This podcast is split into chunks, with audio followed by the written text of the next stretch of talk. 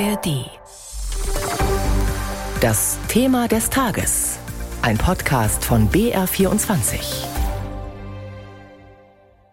Die ersehnte Rettung aus einem gefährlichen Krisengebiet. Die Bundeswehr hat zahlreiche Deutsche und Menschen anderer Nationalität aus dem Sudan ausgeflogen.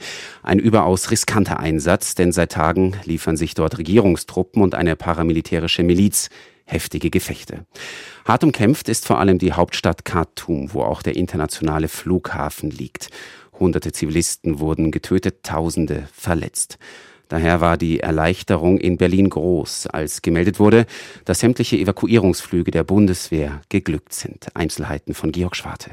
Willkommen zu Hause in Sicherheit. Per Twitter-Nachricht begrüßt die Luftwaffe am Morgen über 100 Passagiere an Bord des Luftwaffen-Airbus A320 in Berlin. Sie haben es geschafft. Raus aus dem Sudan via Jordanien Drei A400 Militärtransporter hatten da insgesamt 311 Menschen von einem kleinen Flugfeld außerhalb der sudanesischen Hauptstadt Khartoum zum deutschen Drehkreuz Asrak, einer Militärbasis in Jordanien, ausgeflogen. Und ich freue mich natürlich sehr, dass es uns, aber auch vielen anderen Partnern gelungen ist, möglichst viele Menschen aus dieser brandgefährlichen Situation herauszuholen. Sagt der Vorsitzende des Auswärtigen Ausschusses im Bundestag, Michael Roth, im ARD Hauptstadtstudio. Er und andere Bundestagsabgeordnete waren von der Regierung auf dem Laufenden gehalten worden, wussten um die Evakuierungsmission. Großes Dankeschön an die damit betrauten Soldatinnen und Soldaten der Bundeswehr. Ein Dankeschön aber auch an die Staaten, äh, mit denen wir exzellent zusammengearbeitet haben. Unter den 311 von deutschen Soldaten ausgeflogenen allein 46 Niederländer, 15 Österreicher. Der deutsche Botschafter im Sudan weiter vor Ort. Noch ist unklar, wann und ob überhaupt ein weiterer Evakuierungsflug starten kann.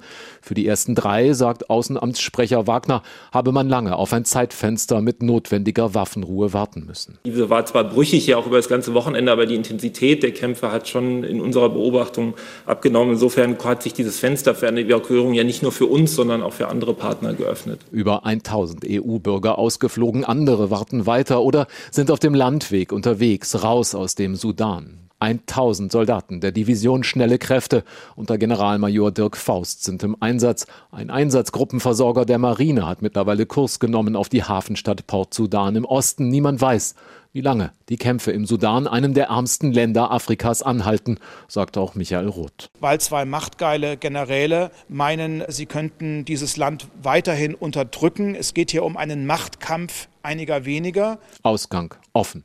Georg Schwarze über die gelungene Evakuierungsmission der Bundeswehr im Sudan. Dort bekämpfen sich Soldaten der Armee und die paramilitärische Gruppe Rapid Support Forces RSF. Es geht um die Macht im Sicherheitsapparat und damit letztlich um den Einfluss im Land, das reich ist an Öl- und Bodenschätzen. Über die politischen Hintergründe habe ich vor der Sendung mit Dr. Gerrit Kurz gesprochen, Afrika-Experte der Stiftung Wissenschaft und Politik. Herr Kurz, grob gesagt bekriegen sich im Sudan zwei Generäle, die zuvor jahrelang zusammengearbeitet hatten. Warum eskaliert der Konflikt gerade jetzt derart? Na, es ging auch um die Übergabe der Macht von der Militärregierung, die beide eben geführt haben, an eine zivile Regierung. Und als Teil dieser Verhandlungen ging es um das Verhältnis von diesen beiden Sicherheitskräften zueinander als auch jeweils zu der dann zu bildenden zivilen Regierung. Und da bekamen beide zunehmend Sorgen in den letzten Wochen, dass ihre Position schlechter gestellt werden könnte. Und das hat sich dann eben so hochgeschaukelt, bis es zur Gewaltanwendung kam.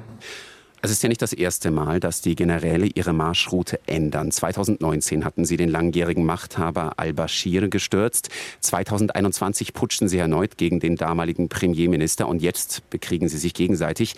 Ist da ein Streit eskaliert oder könnte von Anfang an das die Strategie der beiden gewesen sein, jeweils eben den anderen, ich sage mal, auszuschalten? Also dieses Konkurrenzverhältnis zwischen beiden das besteht schon in der Tat sehr lange. Es ist allerdings nicht nur ein Konkurrenzverhältnis zwischen zwei Personen, sondern schon zwischen diesen beiden Sicherheitskräften.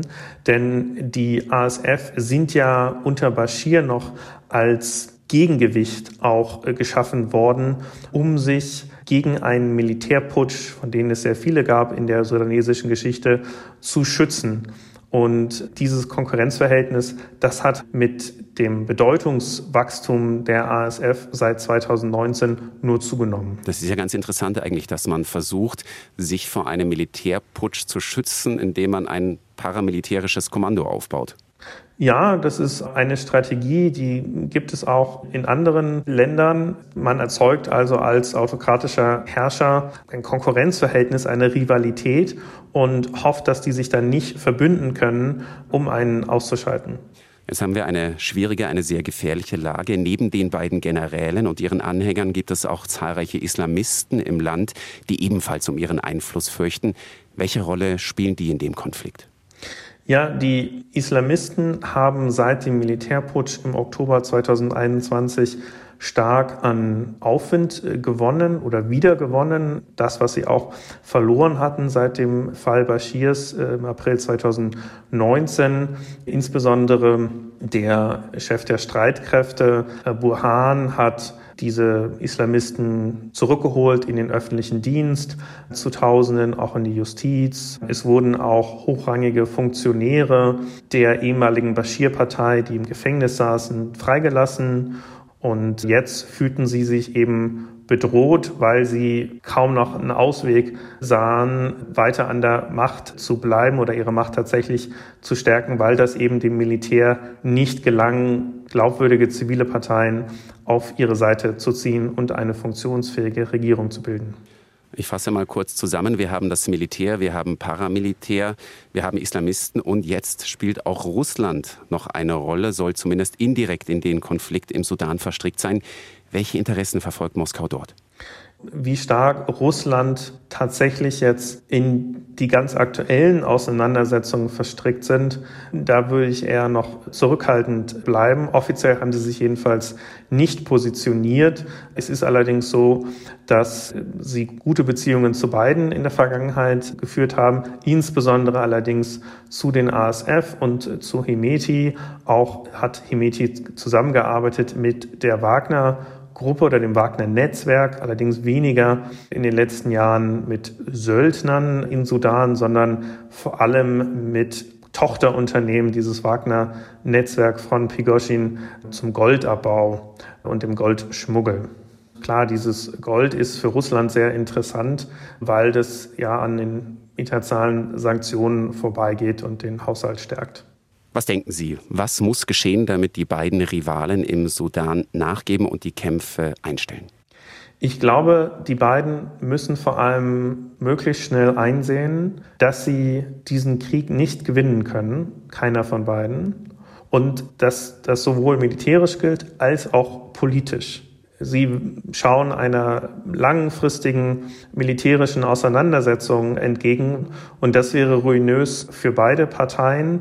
Das wäre auch ruinös für die Sicherheit des Landes, weil dann eben auch möglicherweise terroristische Gruppen dann leichteres Spiel haben, das sudanesische Territorium zu nutzen aber sie hätten eben auch keine politische Chance, weil dann keine zivilen Akteure oder internationalen Akteure mehr mit ihnen zusammenarbeiten wollen. Ich glaube, wenn die das einsehen und ihnen das ganz klar gemacht wird, dann gibt es eine Chance auf Frieden.